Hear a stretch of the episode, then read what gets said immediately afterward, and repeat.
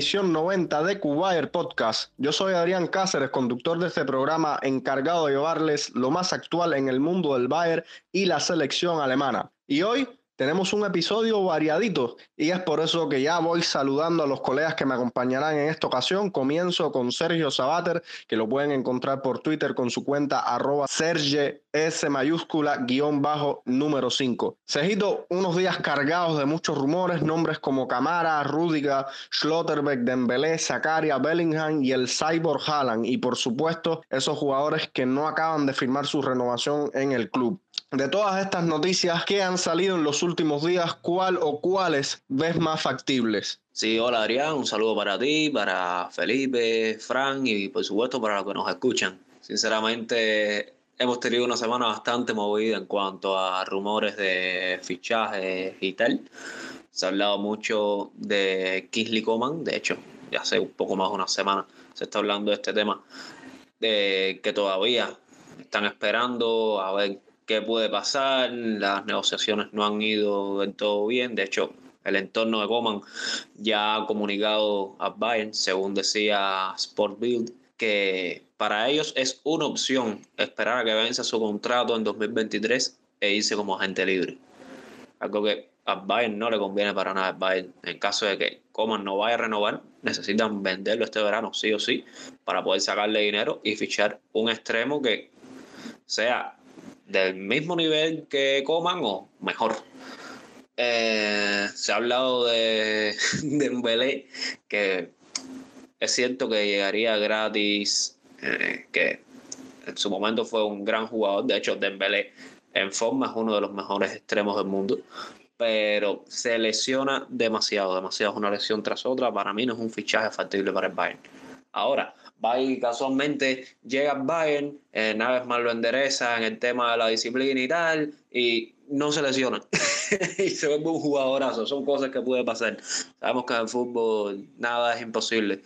Pero en el papel como tal, no sé, a mí no me atrae mucho el fichaje de Dembélé. Sin embargo, mira, me gustaría más ver a un Anthony, un Adeyemi, aunque este último parece que lo tiene todo hecho con, con el Borussia Dortmund. Se ha hablado también de Denis Zakaria, de hecho, decía Sportbill ayer que el Gladbach estaría dispuesto a venderlo ahora en enero por 7 millones de euros. Caso de que nadie lo fiche, bueno, ya puede negociar para irse gratis el próximo verano al equipo que es DC. Se ha hablado mucho desde hace dos, tres temporadas atrás, se ha vinculado con el Bayern a este a este centrocampista suizo, que a mí lo personal me gusta muchísimo, pero es el corte centrocampista defensivo, el mismo que Mark Roca, que a ver, hasta hace unos días Mark Roca no contaba ya para nadie por el simple hecho de que no jugaba, el entrenador no le daba minutos. Bueno, tuvieron que pasar muchas cosas.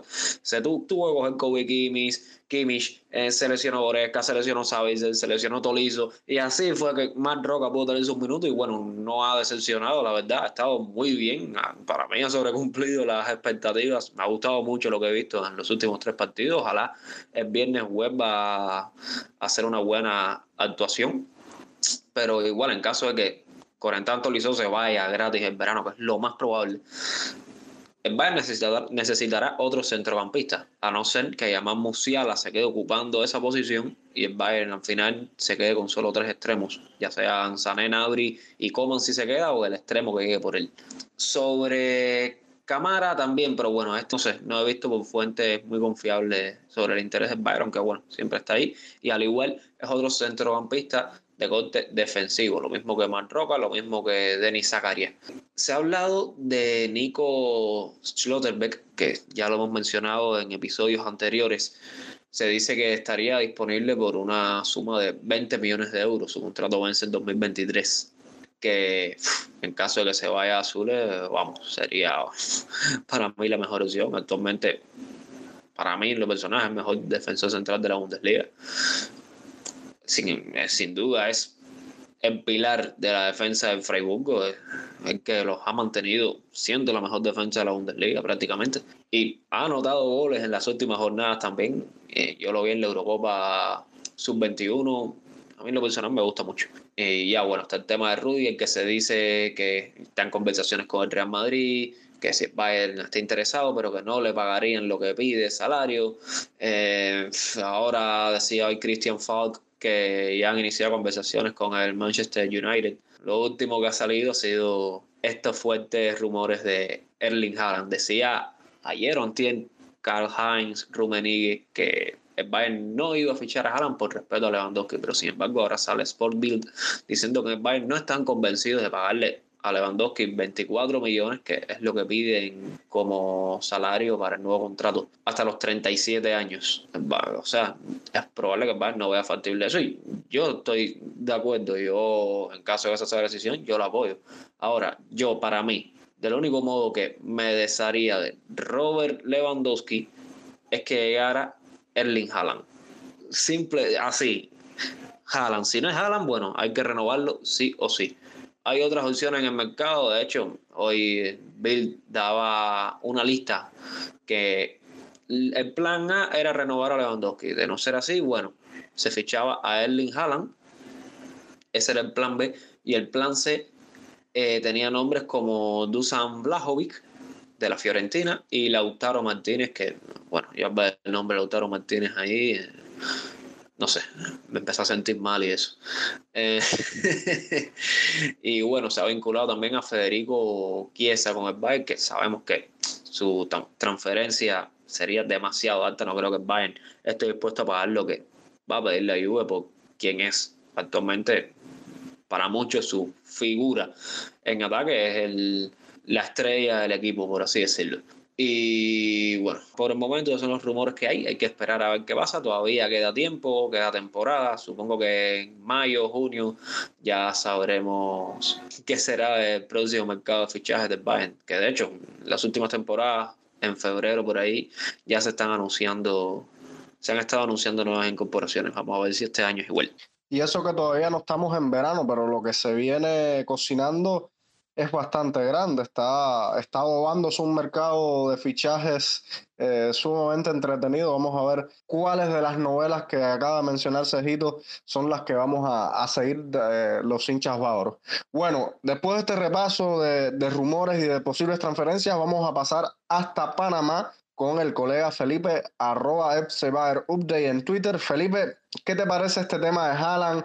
Por, por momentos pareciese que Bayern tiene alguna posibilidad y, y, es que para los que han podido disfrutar del documental del FC Behind the Legend, pudieron apreciar a Brazo y a Kruger piropeando al, al noruego. Recién se habla de una cláusula de 75 millones de euros por el otro lado tenemos la renovación de Lewandowski, un, un, polaco que anda dulce. Este martes empató el récord de Müller de 42 goles en un año natural en la Bundesliga, que data desde 1972. Está a un gol de los 69 goles conseguidos por Cristiano Ronaldo en un año natural y además pareciese que polaco tiene entre 6 y 6 a los números de, del Gran Gerd, que ahora mismo se encuentra a 70 goles del torpedo como mayor goleador del torneo alemán. Yo te pregunto, algo que quizás sea la pregunta que se hacen Brazo, Kahn y, Heiner. ¿Apostamos por la continuidad de Lewandowski y su presente dulce o nos vamos por el presente y futuro que representa Erling Braut Haaland? Saludos Adrián, saludos Sergio, Frank y a todos los que nos escuchan. Yo soy de la opinión que para poder hacer un fichaje de esta categoría eh, se tienen que fijar en, dos aspectos, no solamente en el deportivo, sino en lo financiero también. Realmente en el deportivo no hay ninguna duda que Erling Haaland es la mejor decisión porque tiene un presente dulce también, porque es un jugador que a largo plazo le puede rendir próximos 10 años al club, eh, si no se lesiona obviamente, y porque es un jugador que eh, es un líder también, es un jugador eh, que se puede poner el equipo al hombro. Si lo ha hecho con el Dortmund, yo creo que con el Bayern tiene toda la capacidad para hacerlo. Entonces, en lo deportivo no hay ninguna duda para mí, porque Hanan lo ha demostrado partido a partido, está listo para dar el siguiente paso.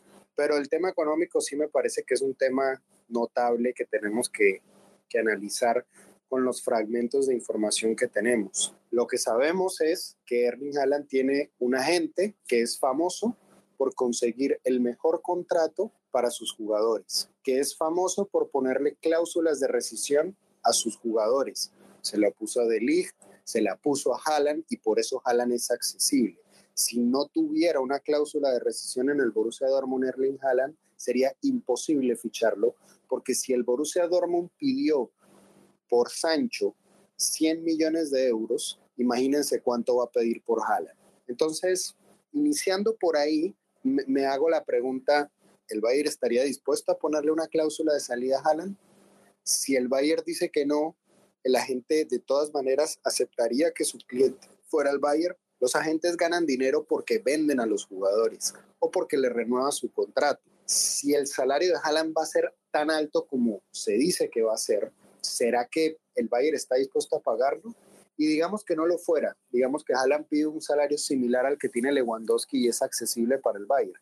Imagínense qué va a pasar dentro de cuatro o cinco años cuando el Bayern quiera renovarle a Haaland. ¿El Bayern le va a pagar más salario? ¿Haaland estaría dispuesto a renovar por el mismo salario? ¿Haaland estaría dispuesto a quedarse o simplemente usar al Bayern para llegar a otro club como el Real Madrid? Porque eso también es una posibilidad. Hemos visto que Haaland duró dos, tres años en el Dortmund y ya empiezan a hablar sobre su futuro. También yo le pregunto a los fanáticos, ¿están ustedes dispuestos a que cada dos, tres años se esté teniendo esta discusión de si queremos que Haaland se quede, si se va, que si el Bayern puede jugar eh, fuerte y no dejarlo ir? Porque el riesgo también es que Haaland, que el Bayern no permita que Haaland se vaya en su momento y, y, y se vaya libre. O sea, son todas especulaciones que uno hace basándonos en la historia del agente y en la historia de lo que ha pasado hasta ahora con el jugador y con los jugadores que ese agente representa. Uno más uno es dos. Aquí, aquí no se oculta nada. Yo dudo mucho que con una estrella como Haaland, que está a la par de lo que va a ser Mbappé, que probablemente sean los dos jugadores que marquen los siguientes años, junto probablemente a otros, pero ellos dos seguramente van a ser los que más reflectores se lleven, más allá de si juegan bien o no, son los que más críticas se pueden llevar y más elogios se van a poder llevar porque la prensa así lo ha decidido y sus actuaciones también lo ha decidido porque los dos son muy buenos jugadores. Yo, me pregunto si todo este aspecto económico, eh, eh, eh, de publicidad, si es algo que el Bayern está dispuesto a soportar y a llevar durante los próximos años. Para mí la respuesta es clara, no el Bayern no le va a pagar el salario que pide Haaland. Eh, el Bayern no va a aceptar una cláusula de salida porque en sus más de 100 años de historia jamás ha aceptado eso de tener una cláusula de salida. Y tres, estoy 100% convencido de que si el Bayern ficha a Haaland el próximo año, o sea, en este verano, que viene, del 2022, seguramente vamos a tener esta misma discusión de si se tiene que renovar o no a Haaland, de qué pasa con Haaland, de que si, si se le paga más o no dentro de dos o máximo tres años. Si se le puede dar un contrato de cinco o seis años sería fabuloso, pero viendo los pros y los contras, yo sí estaría más inclinado hacia la solución de renovarle el contrato a Lewandowski por dos años más que sería 2025, porque su acuerdo actual está hasta el 2023, y ver en el mercado qué jugador va saliendo entre el año 2021, o sea, este año que ya se va a terminar, y el año 2025, porque alternativas en el mercado hay, alternativas van a salir, y el Bayern no se va a acabar como club si no fichan a Haaland, por más de que algunas personas piensen que así va a ser el caso. Hay muchas alternativas que yo he discutido con ustedes aquí, con varias personas en, redes sociales, en grupos de WhatsApp, en fin. Se puede fichar a, otro jugador como el delantero de la Fiorentina, se puede fichar a dos jugadores en vez de uno. Kramerich queda libre ahorita, se puede fichar a Kramerich y por qué no otro delantero del perfil de, del el delantero 9 del Wolfsburgo. Ese tipo de perfiles también se puede hacer y el Bayern ha tenido éxito teniendo jugadores que no son del grandísimo perfil que tiene Haaland o que tiene Lewandowski. Entonces, son alternativas y yo creo que lo mejor, primero siempre hay que poner al club por encima de cualquier jugador. Si las condiciones de Haaland deportivas y de la gente son favorables para el club y no para el jugador, especialmente para el club, que lo hagan, que lo fichen, seguramente lo vamos a disfrutar mucho y ya veremos en un par de años cuando toque esta misma discusión de si se le renueva o no, de que si el jugador se quiere quedar o no, qué pasará, porque de aquí hasta ese entonces también pueden pasar muchas cosas. Pero mi opinión es, si yo tuviera que tomar la decisión, yo renuevo a Lewandowski por dos años más y busco alternativas en el mercado en ese interín. Solo añadir algo a lo que a lo que decía Felipe y es que un posible traspaso del, noruego, del noruego al Bayern mucho tendrá que ver la, la voluntad misma del, del, jugador porque como decía Felipe eh, es un camino bastante difícil por el por el agente el representante que, que tienen. Bueno, me parece que esta pregunta que le hice a Felipe está perfecta para dejársela a los oyentes para que nos comenten en, el episodio por la plataforma que normalmente nos escuchan o ya sea por Twitter.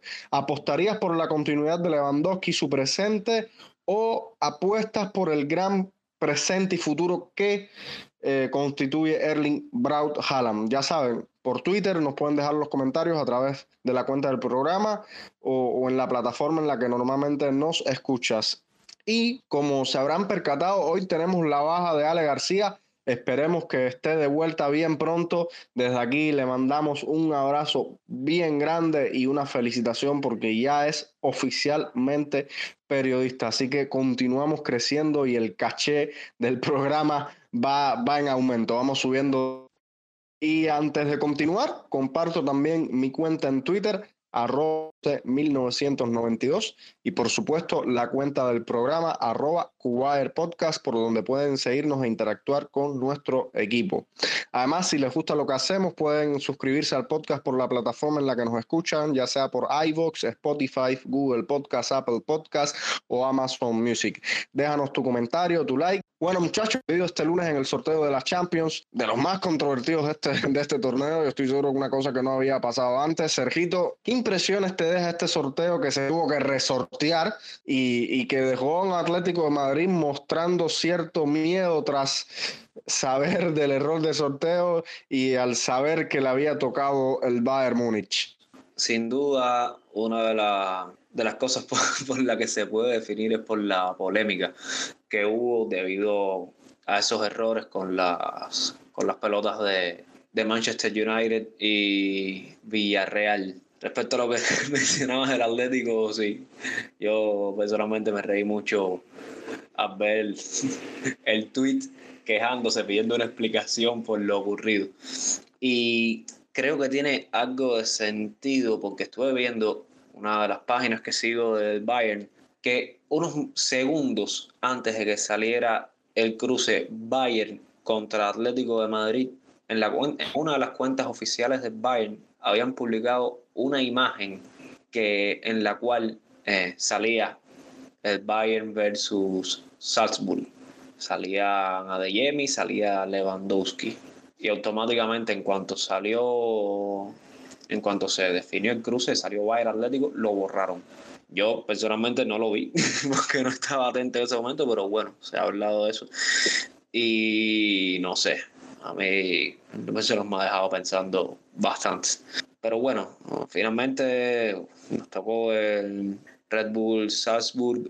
Para mí, a mí me preocupa más el Salzburg que el Atlético de Madrid. Sé que muchos no van a estar de acuerdo y tal por el tema de Pero sí, a mí en, en lo personal el Salzburgo me asusta un poco más. O sea, me preocupa un poco más el estado de forma de Karina de Yemi, que por favor, ahora mismo es uno de los mejores jugadores de, de Europa. Es uno de los futbolistas que más promete. El Atlético de Madrid no está pasando por un buen momento. Lo vimos en Liga ante un Real Madrid que se vio, se, yo vi el partido y para nada me gusta este Atlético en la fase de grupo, clasificaron por los pelos y ya el año pasado vimos lo que pasó la última vez que se enfrentaron al Bayern y el Atlético. Primero el Bayern en el Allianz les endosó un 4-0 y después en el Wanda Metropolitano el Bayern jugando con jugadores del equipo juvenil, con una alineación improvisada con Douglas Costa y Leroy Sané de, carrileros. Le sacaron un empate en el Wanda Metropolitano con ese gol de Müller de penal. A mí lo personal, esa fútbol me preocupa un poco más, pero bueno, yo viendo los últimos resultados entre el Bayern y el equipo austriaco, creo que, bueno, tenemos las de ganar. Por lo demás, el sorteo, bueno, nos da partidos bastante interesantes, como el Atlético de Madrid, contra Manchester United, el Inter Liverpool, aunque bueno, este creo que el Liverpool es quien se lo va a llevar, a no ser que ocurra una sorpresa, y el Paris Saint Germain Real Madrid, que sin duda es el partido más atractivo del sorteo. vamos a ver a Lionel Messi una vez más enfrentándose al Real Madrid. Vamos a ver qué sucede en este encuentro. Y bueno, otro partido que me llama la atención es el Benfica Ajax. El Benfica que, bueno, sí, no lució muy bien contra el Bayern, pero bueno, el Barcelona hay buenos partidos. El Benfica me dejó muy buena sensación en la fase de grupo, tiene buenos jugadores, creo que puede hacer algo. Y el Ajax, bueno, fue uno de los mejores equipos de la fase de grupos, con Sebastián Haller, que está en un de forma impecable. Vamos a ver qué puede salir de ahí. El resto de los partidos, bueno, Sporting de Lisboa contra Manchester City, ahí claro favorito sale Manchester, no creo que tenga muchos problemas para poder pasar de fase y el Chelsea Lille. El Lille creo que sí le pudiera complicar un poco las cosas al Chelsea, pero no para eliminarlos. Creo que el equipo de Thomas Tuchel puede decirse que tiene unas grandes posibilidades de clasificar a los cuartos de final. Bueno, Sergio, yo, yo honestamente, el Atlético de Madrid es verdad que ahora mismo no, no está en buenas condiciones, pero el factor tiempo en cuenta para todos los cruces, más allá de, que hay obviamente favoritos en el papel que están bien establecidos y que, que esos favoritos perdieran sería una catástrofe para esos equipos. El Salzburg, obviamente el Bayern es un favorito, sale como favorito en 90-10, sin, sin uno ser adivino, pero creo que en el papel el Bayern sale como súper favorito, más allá de que el Salzburg es un equipo que juega muy bien, que, que tiene un, cierto nivel, que jugó un muy buen nivel en el grupo. Y en el caso del Benfica Ajax, yo creo que este, este año el Ajax está para, para bastantes cosas. Creo que sería, sería muy, muy normal que el, que Ajax le pasase por encima al, al Benfica. Y de los grandes, honestamente, critiquenme por lo que voy a decir, yo no me sorprendería tanto si el Sporting de Lisboa le da por hacer la heroica y, eliminar a los supermillonarios del, del Manchester City. Ya este equipo de Guardiola se le, se le vio sufrir contra, contra equipos inferiores y bueno, no, no descarto esa posibilidad. Sigue siendo, sería una gran sorpresa, pero yo no descarto esa mínima posibilidad. Si el City golea, no pasa nada porque tampoco vamos a, a estar tan locos de pensar que va a pasar el, el Sporting. Pero ojo, que a mí no me sorprende. Bueno, Felipe, la semana pasada cuando comentábamos sobre lo que nos podía tocar en octavos, nos decías que querías ver un enfrentamiento nuevo. Pero José Valenzuela te mencionaba el Red Bull Salzburg como un posible enfrentamiento. Dicho sea, paso un abrazo para, para José. ¿Qué te parece este cotejo? Que si miramos lo sucedido el año pasado por el tipo de juego que se dio, creo que puede dejar a Lewandowski en buena posición para luchar por ser el, el goleador de esta edición. Además, un, un, duelo que se antoja bien cómodo, un equipo que se conoce bien, el fútbol austriaco que está bien cerca, está a una hora y media, un poco más de camino de Múnich. Cuéntanos, ¿qué te parece esta eliminatoria eh, de octavos de final? Eh, yo creo que es una eliminatoria interesante. Eh, como bien dices, la temporada pasada ya jugamos contra ellos en la fase de grupos y fue, fueron partidos muy bonitos porque fueron de ida y vuelta, los dos equipos saben atacar, les gusta atacar, tienen fútbol eh, moderno, de mucha presión arriba, de recuperar el balón y de, y de encontrar los espacios. El, um, el, Salzburgo el año pasado a mí me parece que eh, el, el, resultado que tuvimos contra ellos, especialmente en Austria, no reflejó el partido. El partido eh, si bien terminó a nuestro favor y, de manera bastante holgada, yo creo que hubiera podido fácilmente terminar a favor de ellos y, nadie hubiera podido decir que no era merecido. Ellos tuvieron un montón de oportunidades de tiros al arco, de aproximaciones, que gracias a Neuer y en ocasiones el poste no, no entraron. Entonces, eh, va a ser una buena prueba para nuestra defensa, particularmente, eh, y va a ser un buen desafío para nuestro, nuestra ofensiva. Yo creo que este Salzburg eh, ha evolucionado con respecto al año pasado. Evidentemente, clasificando a la siguiente ronda, han dado un paso enorme. Eh, ya jugaron contra el Wolfsburgo, lo terminaron eliminando, eh, así que vienen con ese plus. Y aparte de eso, tienen a Deyemi que pues tendrá mucho que decir en el partido contra el Bayern, ¿no? Él terminó siendo eh, expulsado, si se quiere, de la cantera del club. No, ahora se, se, discutía sobre la posibilidad de que viniera. Finalmente, pues parece que se ha decidido por el Borussia Dortmund, lo cual significa que, pues, para su crecimiento y para su forma de ver el fútbol prefiere irse a otro equipo que no sea el equipo donde eh, pues él salió, la cantera donde él estaba. Y, y, eso yo creo que le mete un poco más de picante a la, al encuentro. Sí creo que el Bayern sale como favorito, parte como favorito porque pues evidentemente tenemos el mejor equipo y tenemos la mejor posibilidad de clasificar, pero eso no significa que vayan a ser dos partidos difíciles y que se nos puede complicar. Ya hemos visto en pasados, pasadas eliminatorias que el Bayern se confía eh, iniciando las eliminatorias contra equipos que por ahí en el papel son inferiores y que después nos ha tocado remontar en casa un resultado adverso y que no siempre salen las cosas como uno piensa cuando tienen que remontar. Yo creo que eh, la responsabilidad del club es ir a buscar la victoria en Salzburgo para poder cerrar la clasificación en casa cuando, cuando ellos vengan a visitar a, al Bayern en Alemania.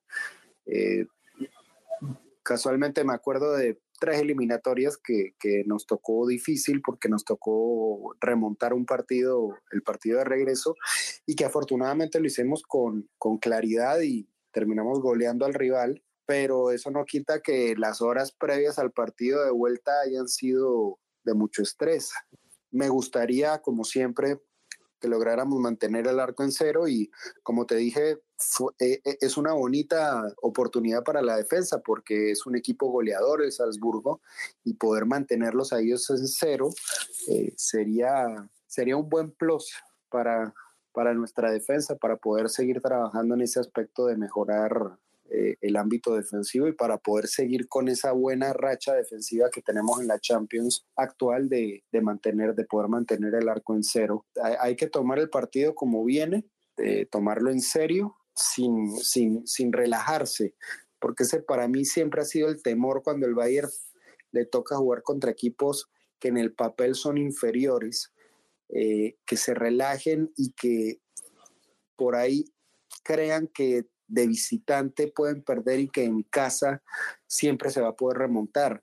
han habido casos en donde se ha podido remontar, que es la mayoría de las veces que hemos perdido de visitante, pero hay casos en los que no. Entonces, para evitar ese riesgo, siempre hay que salir a ganar el partido y, de aquí a la, a la, eliminatoria que nos toca contra ellos, lo único que pido es que no haya más lesionados, que, que podamos estar al 100% con todo el equipo disponible, que podamos competir al 100% contra ellos.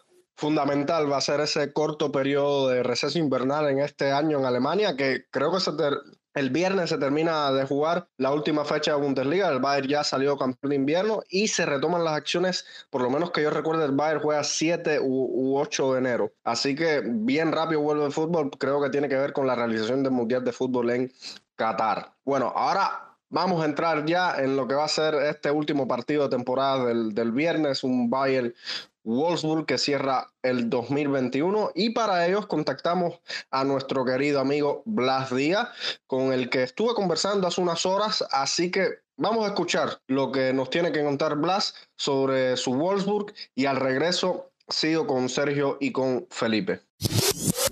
Bueno, y hoy tenemos un excelente hincha del Wolfsburg. Él se llama Blas Díaz y lo pueden encontrar en Twitter por su cuenta arroba Blaje Díaz. También forma parte del excelente colectivo de Mi Bundesliga, un programa súper recomendado y estará aquí con nosotros para hacer un poco de previa sobre un partido bastante interesante que se nos viene este viernes en la Allianz Arena cuando el Bayern reciba a los Lobos, el último partido del año, el Bayern ya consolidado como campeón de invierno y un Wolfsburg necesitado de ganar una racha de seis partidos sin ganar, cinco derrotas consecutivas, pero bueno, para hablar un poquito de los Lobos, tenemos aquí a Blas. Blas, muy buenos días para ti desde, desde estas horas tempranas de Cuba. Me imagino que buenas tardes por allá en España. Un gustazo tenerte por acá, amigo. Nada, el placer es mío, Adrián, el placer es mío. Ya hacía bastante que, no me he pasado. Recuerdo que la, que la primera vez que me pasé fue precisamente con José y con Tommy, pero la verdad que un gustazo poder estar aquí para hablar un poco de Wolfsburg, que ahora no va tan bien la cosa como iría hace un mes, pero yo creo que este partido que se viene contra el Bayern va a ser muy interesante. Sobre todo porque, no sé por qué, pero me da la sensación de que la Bundesliga como que siempre pone ahora el Wolfsburg-Bayern al final del calendario. Entonces siempre coincide que el último partido del año en Liga tiene que ser eh, Wolfsburg-Bayern o Bayern-Wolfsburg. no sé por qué, pero siempre nos tienen ahí reservado ese día para nosotros. Nah, eso es porque es un, la verdad, todo es que independientemente del momento que viva uno y otro equipo, es, un partidazo muy, muy atractivo de ver y ahí que tiene, tiene su morbo y tiene, tiene su historia, aunque ahora el, el no anda, no anda muy bien, le recuerdo a los amigos, anda en, en el onceno lugar de, de la tabla, con apenas seis victorias, dos empates y ocho, y ocho derrotas. Blas, evidentemente llegas al, al partido con, con, mucha ilusión, si bien eh, creo que el, el, Bayern es una máquina, no anda con todo su, su mediocampo, viene quizás, vamos a decir, un poco relajado porque tiene la tarea hecha, aunque tiene la necesidad de mantener esa distancia con, con el Borussia Dortmund. Entonces, cuéntanos cómo afrontas este partido del viernes, qué espera que puedan hacer los Lobos, actualízanos sobre mm, cuáles son eh, la, posible alineación, si sufres el, Wolfsburg sufre alguna baja para este partido. A ver, yo tampoco me confiaría mucho con, con el mediocampo del Bayern, con que pueda haber bajas en el Bayern, porque lo mismo, ayer golearon al Stuttgart, eh, la verdad que sin piedad. Sí que es cierto que Wolfsburg Em, por plantilla tiene una muy buena plantilla, eso nadie se lo puede discutir, pero está pecando también últimamente de bastante irregularidad. Al principio de temporada con Van Bommel empezaron muy bien, recuerdo cuatro victorias en los cuatro menos partidos y decían que era, es que la temporada la empezó Wolfsburg con su mejor arranque en la historia, pero el equipo, yo creo que tanto a nivel de entrenador como a nivel individual ha ido decayendo hasta el punto de que, de que ya van eh, un entrenador fuera. Koffel también parece que anda un poco la cuerda floja, pero siempre pasa con Wolfsburg que es un equipo que hace cosas que se salen de lo común. Por ejemplo, vienen de caer contra, contra el Colonia, que la verdad es que el Colonia hizo un bastante buen partido, también jugó bien Wolfsburg, pero al final errores defensivos favorecieron al Colonia. Y viene una situación Wolfsburg bastante titubeante pero a lo mejor este es el partido donde se puede llegar a crecer, porque recuerda, recuerdo también la primera derrota en Liga del Bayern fue contra United, que venía también en horas bajas y sorprendió en el Allianz, y a lo mejor Wolfsburg puede dar, puede dar la sorpresa. Las bajas más sensibles, te voy decir que son la de Saber Slager, que ya viene lesionado desde finales de agosto, y yo creo, creo que una de las razones fundamentales por las que Wolfsburg no está teniendo la misma solidez y regularidad que la temporada pasada es por la, por la ausencia de Slager en el mediocampo, pero por lo general es un equipo que, que tiene muchas variantes ofensivas. La cuestión es que últimamente a cualquier jugador le cuesta mantener un buen rendimiento individual más de dos partidos seguidos. Por ejemplo, te podría decir Riedel Baku. Riedel Baku capaz últimamente te juega eh, un partido excelente, pero la verdad que excelente contra el Leipzig y luego llega,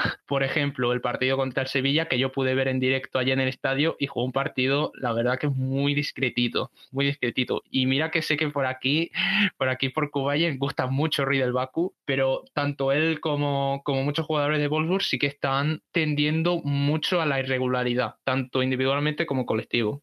Sí, yo creo que tiene que ver mucho también, eh, Blas, con, con, el momento que está viviendo el equipo. Y hablando del, del momento, y ahorita mencionabas al, al, técnico Koffel, eh, para los amigos que, que, no siguen mucho al, al Wolfsburg o que por las posibilidades limitadas que tenemos acá de seguir en directo a, a la Bundesliga, eh, ¿Pudieras darnos tu opinión de a qué juega este técnico, cuáles son sus planteamientos y qué crees que va a salir a hacer el viernes en, en la Allianz Arena? Sinceramente, ya llevamos un mes y medio con Kofeld y mm, parece que todavía no hay un esquema como muy consolidado.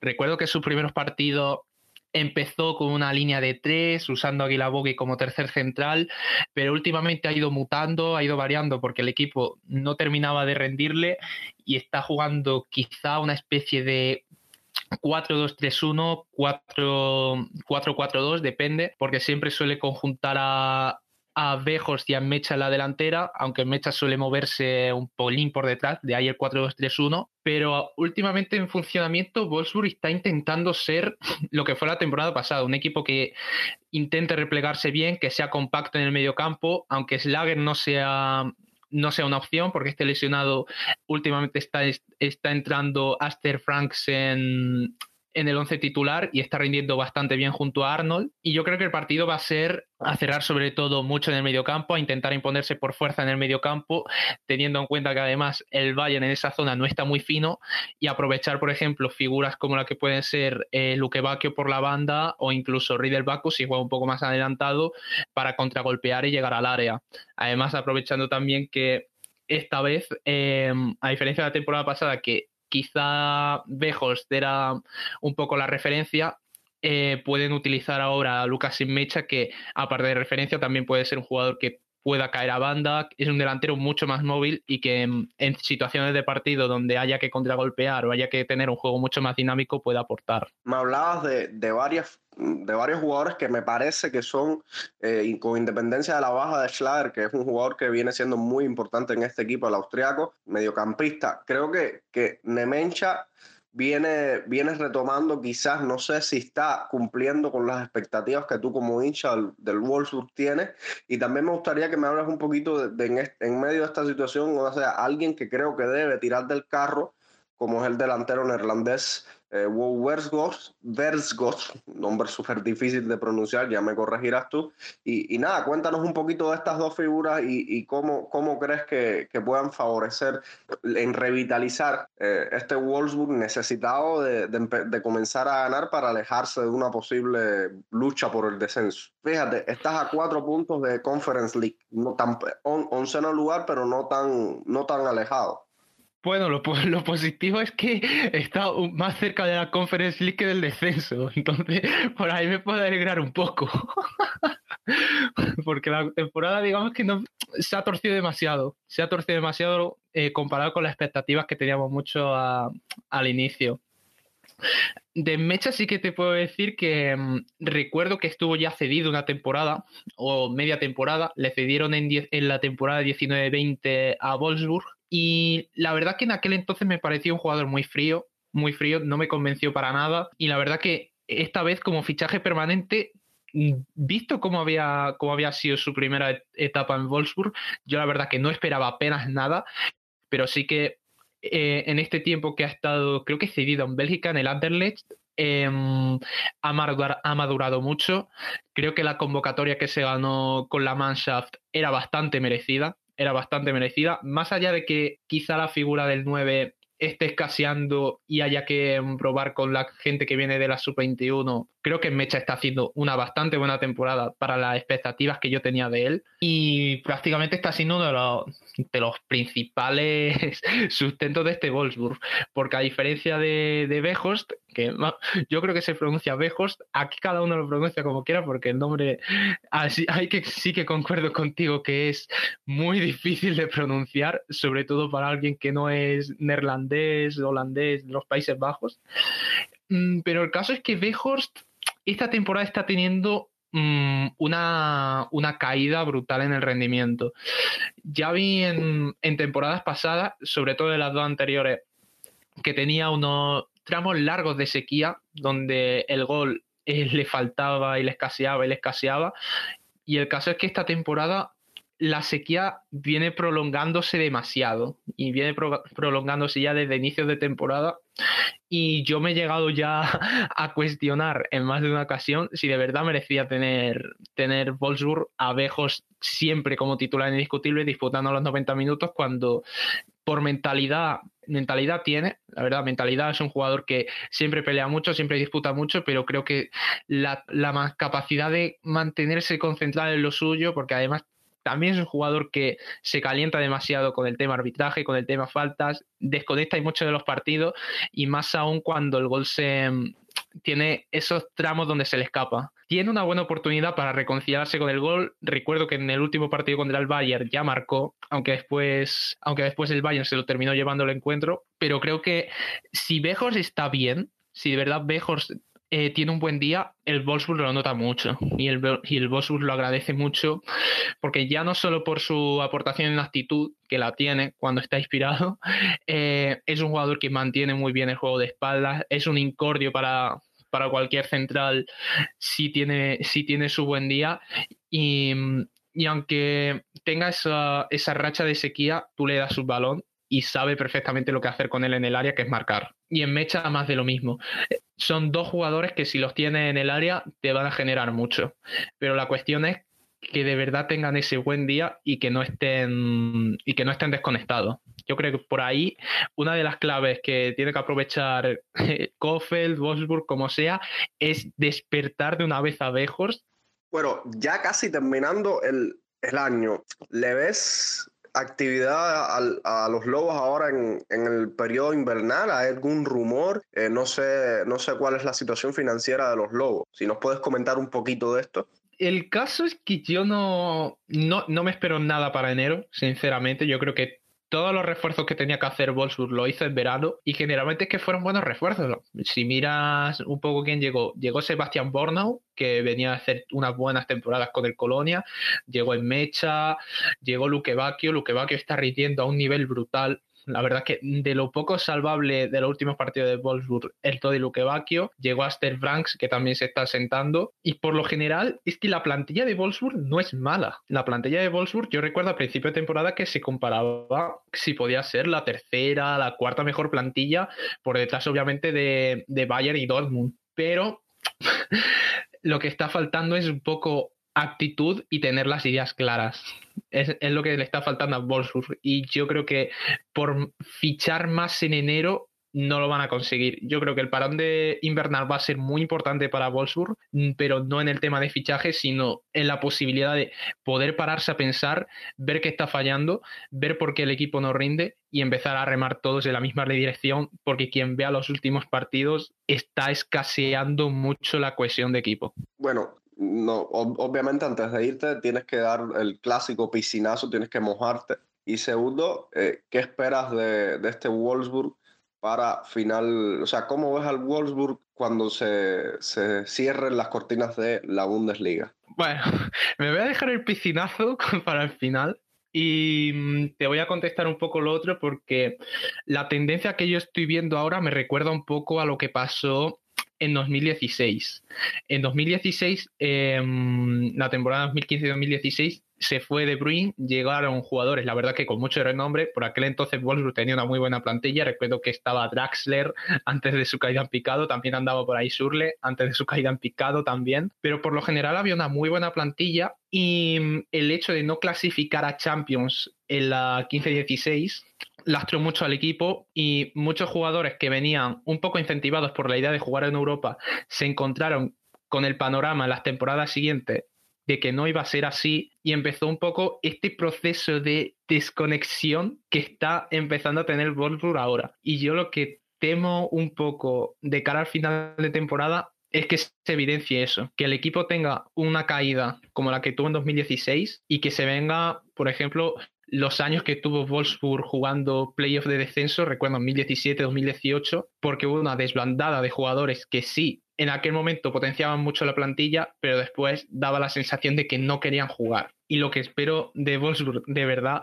es que en este parón se reorganicen y que tengan las ideas claras. No sé si es necesario echar a Kofel, no sé ya de verdad si la razón por la que Wolfsburg está mal fue por Van Bommel, fue por Kofeld, fue por decisiones de la directiva o es por la actitud de los jugadores, aunque seguramente sea una, una bomba que lo junte todo, pero lo que espero es que se estabilice la situación de cara a final de temporada y que sea posible pelear otra vez por Europa porque la plantilla está para hacerlo. Y ya para el piscinazo, es que pueden pasar muchas cosas, pueden pasar muchas cosas, porque Wolfsburg viene de una racha muy mala, pero ya lo he dicho antes que el Eintracht también llegaba de una racha muy mala cuando, cuando llegó al Allianz y ganó. Pero... Lánzate con, con corazón, con mente fría, tú pronosticas ahí un resultado que nosotros te, te respetamos y te apoyamos. No, no, lo, lo tengo claro, eh, lo tengo claro. Creo que va a ser 3-1 o 4-1 para Bayern porque he visto por ahí ya que, que Lewandowski puede batir el récord de goles en año natural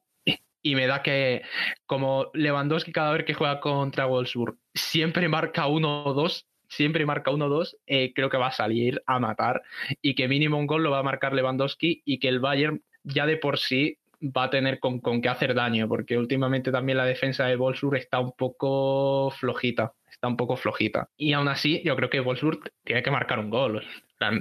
Tiene potencial ofensivo como para hacer un gol, aunque sea. Además, en este momento de temporada que el Bayern no es que esté tan, tan sólido atrás como, como antes. Así que yo creo que un 3-1 es un buen resultado. En plan, para pronosticarlo, yo te diría que 3-1. Bueno, este fue el, pronóstico de Blas. A mí me sorprendí muchísimo. Yo pensé que me ibas a decir una victoria 2-1 por, por todo lo que estabas hablando, el momento que estabas diciendo y, y, el punto de inflexión que representa. Pero bueno, te respetamos tu opinión. Pasa una cosa, que es que yo llevo seis años ya viendo a Wolfsburg. Todavía no le he visto ganar al Bayern. Y he llegado a, a los partidos donde Wolfsburg jugaba al Bayern en ocasiones con muchísima ilusión y muchísima ilusión y ha caído goleada. Y esta vez que no tengo ilusión, no voy a esperar que mi equipo gane porque además la, situación tampoco acompaña. Bueno, eh, en cualquier caso nosotros eh, vamos a ver el partido, vamos a ver qué pasa el viernes. La mejor de las suertes para, para tu equipo, Blas. Y, y pues nada, a ver, a ver cuándo nos volvemos a encontrar. Y yo me la he pasado genial, así que te doy el micro para si quieres eh, despedirte, si quieres comentarnos eh, alguna otra cosa. Ah, yo, yo poco más que decir, la verdad que siempre que me paso por aquí lo disfruto, de verdad. Siempre lo paso muy bien cuando vengo por aquí por Cubayern. Y la verdad, también desear al Bayern la mejor de las suertes, aunque de Dami que tampoco le va a hacer mucha falta.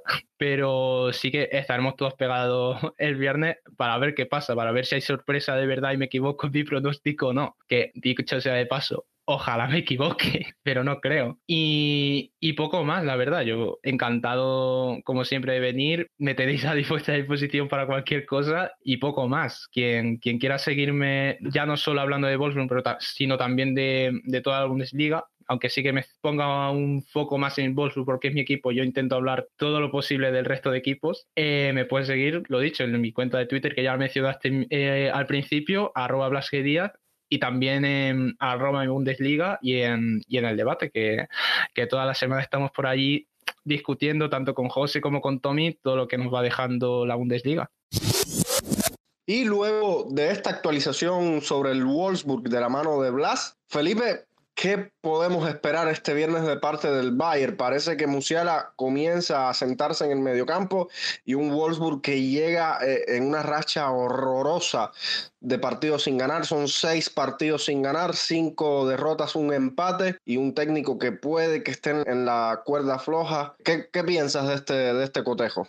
Creo que sería un récord y si no habría que buscarlo que el Wolfsburgo termine despidiendo a dos directores técnicos antes de que termine la primera jornada o, la primera vuelta de la Bundesliga, ¿no? Porque ya despidieron a Mark Van Bommel y ahora van probablemente Koffel, si no tiene buenos resultados, eh, termine por el mismo camino.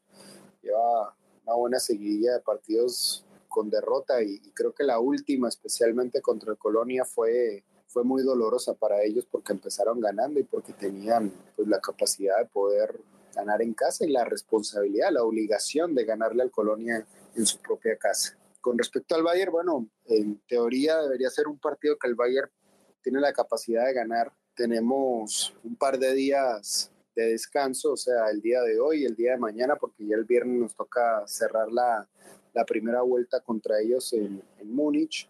Si nos basamos en el historial, en los últimos partidos que hemos jugado contra ellos, pues cualquiera diría que que vamos a terminar goleándolos y, cerrando un, buen, una buena primera parte de la temporada, ¿no? Con seis puntos de ventaja mínimo contra el Dortmund o quien quita si podemos ganar y, el Dortmund pierde su último partido con nueve. Eh, yo creo que en términos de alineación, eh, Nagelsmann, por el tema de las ausencias, va a repetir el 11 el único cambio que podría haber es que sacara a Zule o Hernández por Upamecano para rotar un poquito ahí, pero aparte de eso no veo más cambios salvo alguna lesión adicional que pueda haber Eh, Luciala en el mediocampo lo hizo bastante bien. Obviamente no es su posición y pues habrá que darle tiempo para que, para que pueda ir acostumbrándose si esa va a ser una posición en la que él podría ser recurrente. Bill o Sportville creo que fue, eh, estaba comentando que apoya mucho a Musiala y que le dijo que lo hizo bastante bien. Yo estoy de acuerdo, a mí me parece que lo hizo bien. Eh, me parece que el mejor en el mediocampo fue Roca contra Stuttgart, pero me parece que, que Musiala lo hizo bien considerando eh, la posición en la que él usualmente juega. Sané tiene que ser titular sí o sí. Aparte de la lesión de Coman, Sané es hoy por hoy el mejor extremo que tenemos. Los números no mienten. Más allá de que el partido del Stuttgart haya sido el show de Nabri, eh, Nabri venía con un par de partidos malos y por eso me alegro que haya, que haya logrado ya volver a la senda del gol como lo hizo contra el Stuttgart, aparte con unos golazos. Pero sí, en líneas generales, eh, si vemos al Wolfsburg que viene de capa caída, yo, yo compararía al Wolfsburgo con el Gladbach. No sé si ustedes tuvieron la oportunidad de ver el partido del Gladbach hoy contra el Frankfurt. Fue un partidazo de ida y vuelta pero me da la sensación de que el Wolfsburgo es así, ¿no? Empieza ganando y después como que se vienen para abajo y cuando ya están abajo es muy difícil que, que, que, se levanten ellos mismos y puedan ganar.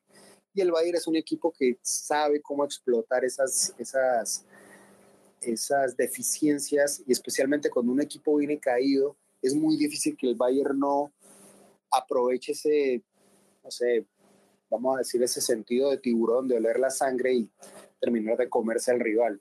Yo creo que tanto el Gladbach como el Wolfsburgo vienen por esa misma senda y, y mientras tanto el Eintracht, que ganó hoy, y el Bayern vienen en una senda positiva. Entonces yo hubo un partido similar. Creo que el Wolfsburgo está mucho más limitado en ofensiva que el Gladbach. El, el Gladbach yo creo que tiene más herramientas para atacar de las que tiene el Wolfsburgo y por eso creo que va a ser aún más difícil para el Wolfsburgo el viernes. Pero ojo, siempre hemos visto equipos que vienen con una mala racha y que necesitan nada más un buen partido contra un gran rival para revivir. Y quien quita podría ser este el partido para el Wolfsburgo. Entonces siempre hay que tener los ojos bien puestos porque más allá de que el rival venga mal, eh, tiene buenos jugadores con mucha calidad. Baku, Berghorst, son, jugadores que te pueden vacunar en cualquier momento. Eh, y si el Bayern entra al partido pensando que ya lo va a ganar, ya nos ha pasado que hemos perdido puntos que no deberíamos haber perdido, llámese contra el Gladbach, llámese contra el Eintracht, coincidencialmente los dos que jugaron hoy, eh, o contra el Augsburgo, que también le sacó un buen punto al, al, Leipzig. Yo siempre he pensado que el Bayern parte siempre como favorito en la Bundesliga, sea el rival que sea, sea el momento que sea, pero la concentración es importante y hay que cerrar bien el, el, año. Yo creo que eh, entre las cosas que puedo pedir es cerrar con victoria, que el Dortmund pierda su partido para poder aumentar la racha la, ventaja contra ellos y a ver si Lewandowski anota un gol más y así logra uno o dos goles más, así logra romper un par de récords más y cerrar el año mejor de lo que, de lo que ya viene, ¿no? Si, si Lewandowski anota contra el Wolfsburgo dos goles, rompe el récord eh, que tiene Cristiano Ronaldo de goles anotados en un año calendario. Eh, obviamente quedan, quedaría detrás de, de los 90 goles de Messi, que eso pues complicado meterle 20 goles ahorita o 30 goles al Wolfsburgo, eh, aunque bueno, dicen que la, esperanza es lo único que se, lo último que se pierde, pero yo creo que si, si le terminamos metiendo 30 al Wolfsburgo, Blas va a bloquear a todos en Twitter, así que mejor no. Y, y lo otro es, eh, el otro récord sería eh, pasar por un gol o dos a Jer Müller en el tema de, año, de, de, goles en año calendario de la Bundesliga, que creo que son 42, que lo empató. Ahorita contra el, contra el Stuttgart lo empató, mete uno más y lo pasa. Y si mete uno más, empata a Ronaldo en goles en general de un año calendario. Si mete dos, entonces pasaría Cristiano Ronaldo y quedaría segundo en esa tabla de máximo goleador en años en año calendario. Así que todavía hay récords que romper, todavía hay puntos que ganar y, y, esperemos cerrar este año con una victoria.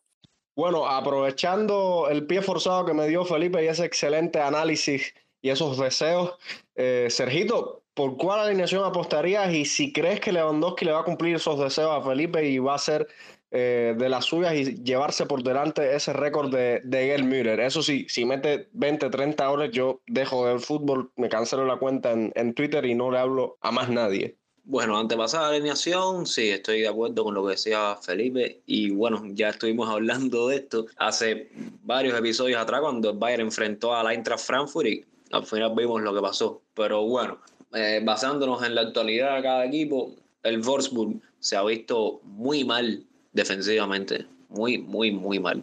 Permiten muchísimos goles, aunque marcan. Wolfsburg sigue anotando goles. Hemos visto a un Mecha que sigue anotando, a un Verhox que no se queda atrás y que pudieran hacerle daño a Bayern en caso de que comenzara como titular Dayot Upamecano, ya que ambos delanteros son ese tipo de nueve que utilizan mucho el físico eh, para empujar a los defensores y ganarle la posesión.